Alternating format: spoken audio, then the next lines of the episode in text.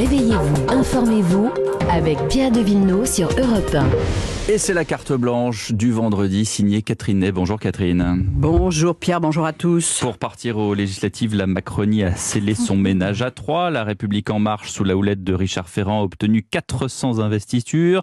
François Bayrou 110 pour le Modem et 58 pour Horizon d'Édouard Philippe. Oui, la République en marche s'est taillée la part du lion, ce qui est normal. François Bayrou peut espérer renforcer son cheptel de 57 sortants. Édouard Philippe hérite des 20 sortants du mouvement Agir de Franck Rister et vous vous souvenez, cette fusion, Emmanuel Macron s'y était opposé il y a quelques mois. Eh bien, ça y est, Horizon aura bien son groupe à l'Assemblée nationale. Tout le monde est content. Les trois hommes ont travaillé quatre jours et quatre nuits durant. C'était dur, fatigant, mais on s'est bien marré aussi, dit Richard Ferrand. Ben voilà. Chacun gardera son, euh, son autonomie. C'est une fédération, une confédération qui se regroupe sous l'étiquette Ensemble. Facile à comprendre pour tout le monde y compris le président qui a félicité Richard Ferrand. Et le parti présidentiel change de nom, comme l'a annoncé le délégué du parti Stéphane, Sébastien Guérini. Non, Stéphane. Stanislas Guérini. Stanislas. On va y arriver. Euh, oui, La République en marche devient Renaissance, référence au grand mouvement européen du XVIe siècle où l'on est passé de l'ombre à la lumière.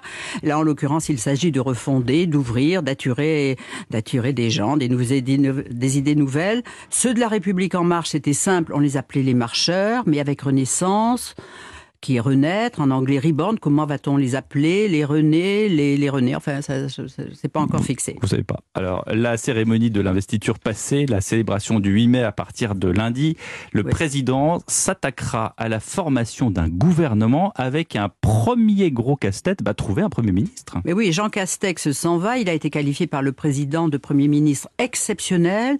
Il a sûrement eu l'envie de le garder, mais l'intéressé estimait que sa mission était terminée. Alors qui? Le président avait esquissé un portrait robot, quelqu'un qui serait attaché à la question sociale, environnementale et de production, jugeant même que sa couleur politique ne dirait pas tout. Vous voyez, c'est un, vaste cadre. Mais de préférence, une femme, dit-on. Mais ça n'est pas lui le président qui le dit, mais l'idée est en l'air. Véronique Bédag, on le sait, qui était directrice de cabinet de Manuel Valls, a été reçue à l'Élysée. Et que lui a-t-il proposé? Mais elle n'a pas l'intention de quitter son travail puisqu'elle est directrice générale de Next City. Valérie La présidente du groupe socialiste, a refusé en réalité une proposition qui ne lui a pas été faite par l'Élysée, mais elle a répondu à la question d'un journaliste. Non, elle ne voulait pas à cause de la retraite à 65 ans. Voilà comment se sont passées les choses. Mais que dirait-on que l'heure est aux femmes en politique? Oui, puisqu'il y a eu quatre candidates à la présidentielle, Marine Le Pen, Valérie Pécresse, Anne Hidalgo, Nathalie Argot. Artaud, il faut saluer la performance de Marine Le Pen et aussi une immense déception pour les autres. Alors, si Emmanuel Macron choisit une femme pour Matignon, ce serait la deuxième fois dans l'histoire de la République. En 91, Édith Cresson succédait à Michel Rocard, mais pour elle, ce fut 11 mois d'enfer. Les barons du PS lui avaient mené la vie très dure, elle n'a jamais été acceptée. Le bébé de chaud l'a représentée en panthère qui se traînait au pied de Mitterrand, qui lui donnait des coups de pied pour s'en débarrasser. On n'imagine pas une chose pareille. Vous voyez, à l'époque, on était très choqués, on le disait, mais ça ne, il n'y avait pas d'écho. Et pourtant, c'était une femme qui avait des idées, comment réindustrialiser le pays, l'entreprise. On se moquait toujours d'elle, enfin ses camarades.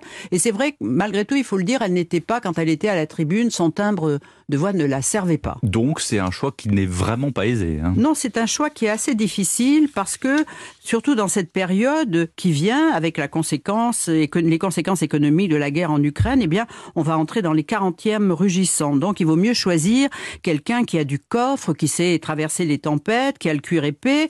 Donc euh, on ne sait pas non plus encore le score de la gauche, combien feront les insoumis. Vous savez, il y a 5 ans, ils étaient 17, ils faisaient du bruit comme 50. S'ils sont 100, vous voyez, ce, ça serait assez difficile de tenir l'Assemblée. Donc il lui faut quelqu'un qui puisse aussi mobiliser la nouvelle majorité et aussi, il y a, c'est un sacré challenge que de l'accepter parce que la pratique verticale et solitaire du pouvoir par Emmanuel Macron n'est pas forcément très incitative. Il s'occupe de tout, il voit tout. Et vous savez ce que vient de dire Édouard Philippe dans le documentaire 100 jours. Présider, gouverner, ce sont des choses très différentes. Et quand le président se mêle de gouverner, il se plante. Vous voyez, c'est un témoignage qui, qui en dit long sur leur rapport. Il faut bien le dire aussi. Alors, Emmanuel Macron, qui va-t-il choisir? Euh, un homme ou une femme, et eh ben, en tous les cas, il cherche soit le mouton à cinq pattes, soit la brebis à cinq pattes. Mais il y a toujours des candidats. Vous voyez, par exemple, euh, par exemple, eh bah, bien, François, Bayrou, lui, il rêverait. Ah oui, il en rêve. Il en rêve. Voilà. Avis au président. à vie au président. C'était la carte blanche de Catherine Ney.